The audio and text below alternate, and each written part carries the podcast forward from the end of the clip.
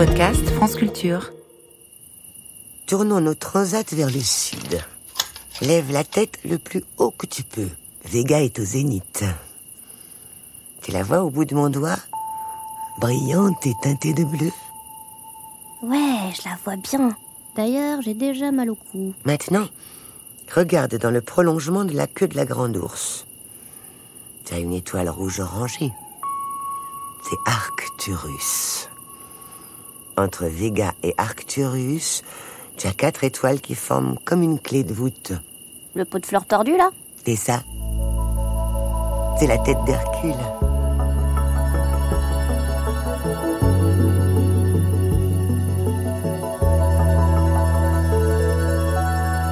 Septième nuit. Hercule. C'est une très grande constellation de 22 étoiles. Mais elle n'est pas très brillante, hélas. Pour certains, elle représente un homme à genoux, ou couché avec les bras tendus vers le ciel comme s'il priait, ou suppliait. Pour d'autres, c'est Hercule au combat. Moi, je vois plutôt un pantin sans tête qui danse sur de la techno, mais enfin bon. Dans l'univers, les étoiles ont tendance à se regrouper, ça forme des galaxies. Un peu comme euh, les humains dans les centres commerciaux Exactement. les étoiles n'aiment pas rester seules, elles non plus. Elles vivent en troupeau. Dans notre galaxie, il y a plusieurs centaines de milliards d'étoiles. Un très grand centre commercial alors. Oui. Dans beaucoup de cultures, on compare notre Voie lactée à une rivière, un fleuve céleste ou un chemin. Pour les Indiens d'Amérique du Nord, c'est le chemin des morts. Les étoiles sont les feux de camp qu'ils allument pendant le voyage. ok, mais pourquoi tu m'as dit hier que c'était à cause d'Hercule qu'on l'appelait la Voie lactée? Hercule est le fils de Zeus, le dieu des dieux, qu'il a eu avec une humaine. Ce bébé est donc un demi-dieu, et qui dit demi-dieu dit, Pas de tarif réduit dans le métro dit mortel. Un jour, Zeus profite de ce que sa femme, la déesse Héra, est endormie, pour essayer de rendre son fils Hercule immortel. Comment Sans faire de bruit, il dépose le petit Hercule sur le sein d'Héra. Le bébé commence à téter. Mais Héra se réveille. Elle se rend compte qu'elle n'est pas en train d'allaiter son propre enfant et repousse si fort Hercule de sa poitrine que son lait jaillit et se répand dans le ciel. La voie lactée est née. Plutôt la Voie Yoplait Héra décide de tuer Hercule. Quoi? Juste parce qu'il lui a tété son sein? C'est un bébé, c'est pas de sa faute. euh, Il tète ce qu'on lui donne à téter, lui. C'est pas à cause de ça qu'elle veut le tuer. Disons que c'est la goutte de lait qui a fait déborder le vase. Héra déteste Hercule parce qu'il est le fruit d'une des nombreuses infidélités de son mari. Une nuit, elle glisse deux serpents dans son berceau. Mais le petit Hercule les étrangle un à un d'une seule main. C'est son premier exploit. Bien joué Dans les temps, Hera. Hercule grandit, il se marie, il devient un grand guerrier. Mais la haine d'Héra est toujours vive. Elle jette un sort à Hercule qui devient fou et tue sa femme et ses enfants. Quelle sorcière Euh, pardon Lulu, je voulais dire... euh, quel chameau maléfique Il n'y a pas de mal, ma bichette. Ah, Comme punition, Hercule doit réaliser des exploits héroïques en combattant des monstres. Plusieurs de ces monstres ont atterri dans le ciel sous forme de constellations. On appelle ces épreuves les douze travaux d'Hercule. Ah oui, des travaux, euh, pas comme changer la moquette et remplacer les fenêtres, quoi. Parce que ça, c'est relou, mais c'est pas héroïque non plus. Hein. Voici la première épreuve. À Némée, en Grèce, il y a un lion que l'on dit invincible. Certains soutiennent que c'est Séléné qui a prêté cette bête monstrueuse à Héra, mais je peux t'assurer que c'est faux. Ça, c'est faux, faux et archi faux. C'est qui, c'est l'aîné? Séléné, c'est la déesse de la pleine lune, mais c'est aussi ton arrière, arrière, arrière, arrière fois mille grand-mère. Bon, je te parlerai d'elle dans cinq nuits. Oh non, Lulu Bon, ça, ça va. Cinq nuits, c'est pas la lune. bon, allez. Revenons à notre lion de Némée. Il décime les troupeaux, tue les hommes, les flèches glissent sur lui, personne n'arrive à le vaincre, jusqu'à ce qu'arrive notre héros.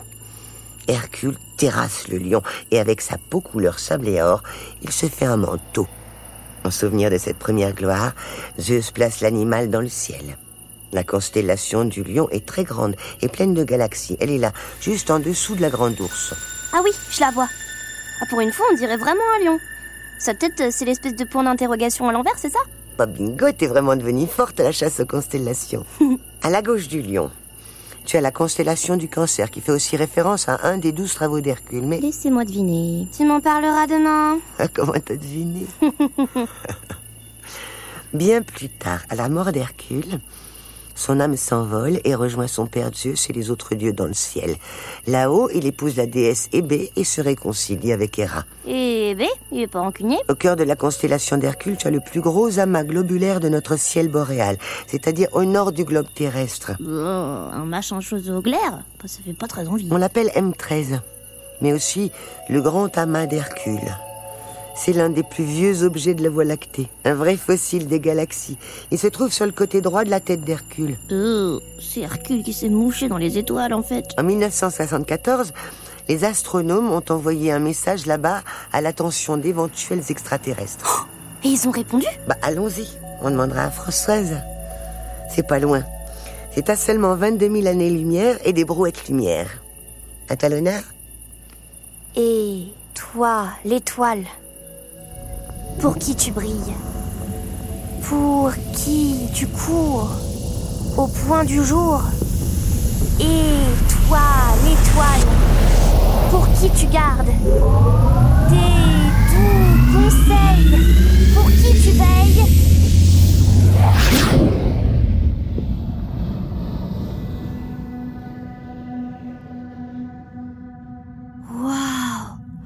c'est beaucoup plus beau que ce que je pensais, ce machin chose au glaire. Ça rayonne de partout. Il y a des milliers et des milliers d'étoiles comme des soleils jaunes et bleus. Il fait jour ici Oui, vous êtes au centre de l'amas d'Hercule. Il y a tellement d'étoiles autour de vous qu'il fait tout le temps jour, même si la lumière n'est pas non plus continue, car il n'y a pas d'atmosphère pour la diffuser. Bonsoir Françoise. Je vous parle par transmission radio d'une conférence à Sydney, donc pour moi aussi il fait jour. Ah bah bonjour alors. Bonjour Chloé, bonjour Hélène. Hello Françoise, c'est quoi un... Euh, un quoi déjà? Un amas globulaire. Un amas globulaire, c'est un ensemble très dense d'étoiles. Des centaines de milliers d'étoiles sont rassemblées dans une petite région, aussi grande qu'une région autour du Soleil où il y a une seule étoile seulement. L'amas d'Hercule, où vous vous trouvez, regroupe plus de 500 000 étoiles. Et c'est vrai qu'il est plus vieux que Lulu Quelle andouille Oui, oui, il a entre 12 et 13 milliards d'années.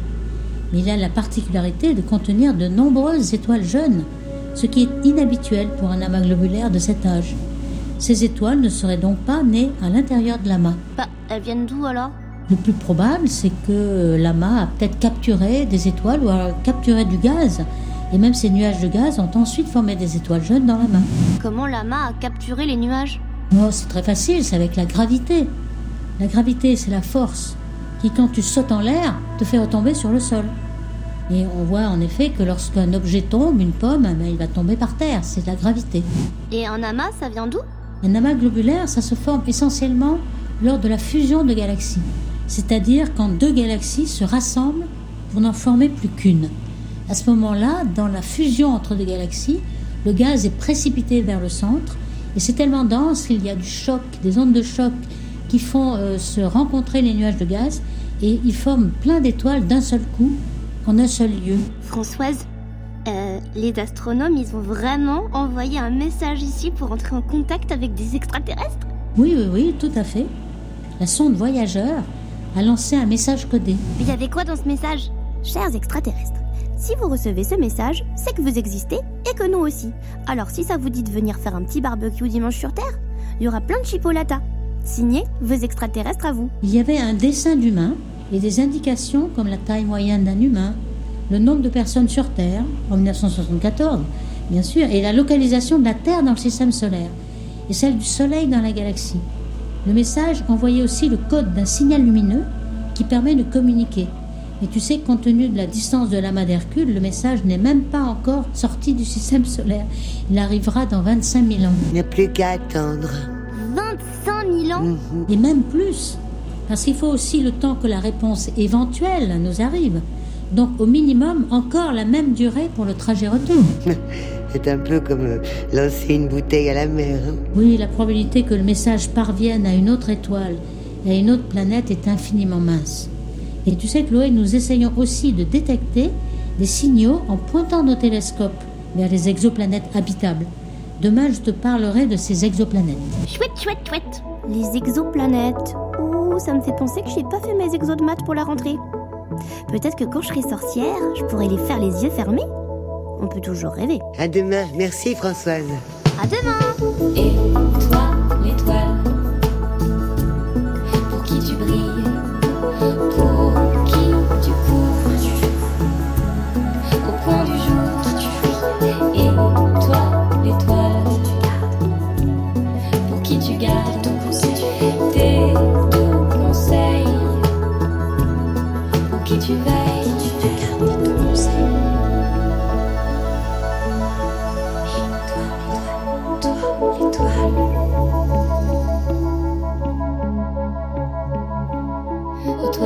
Thank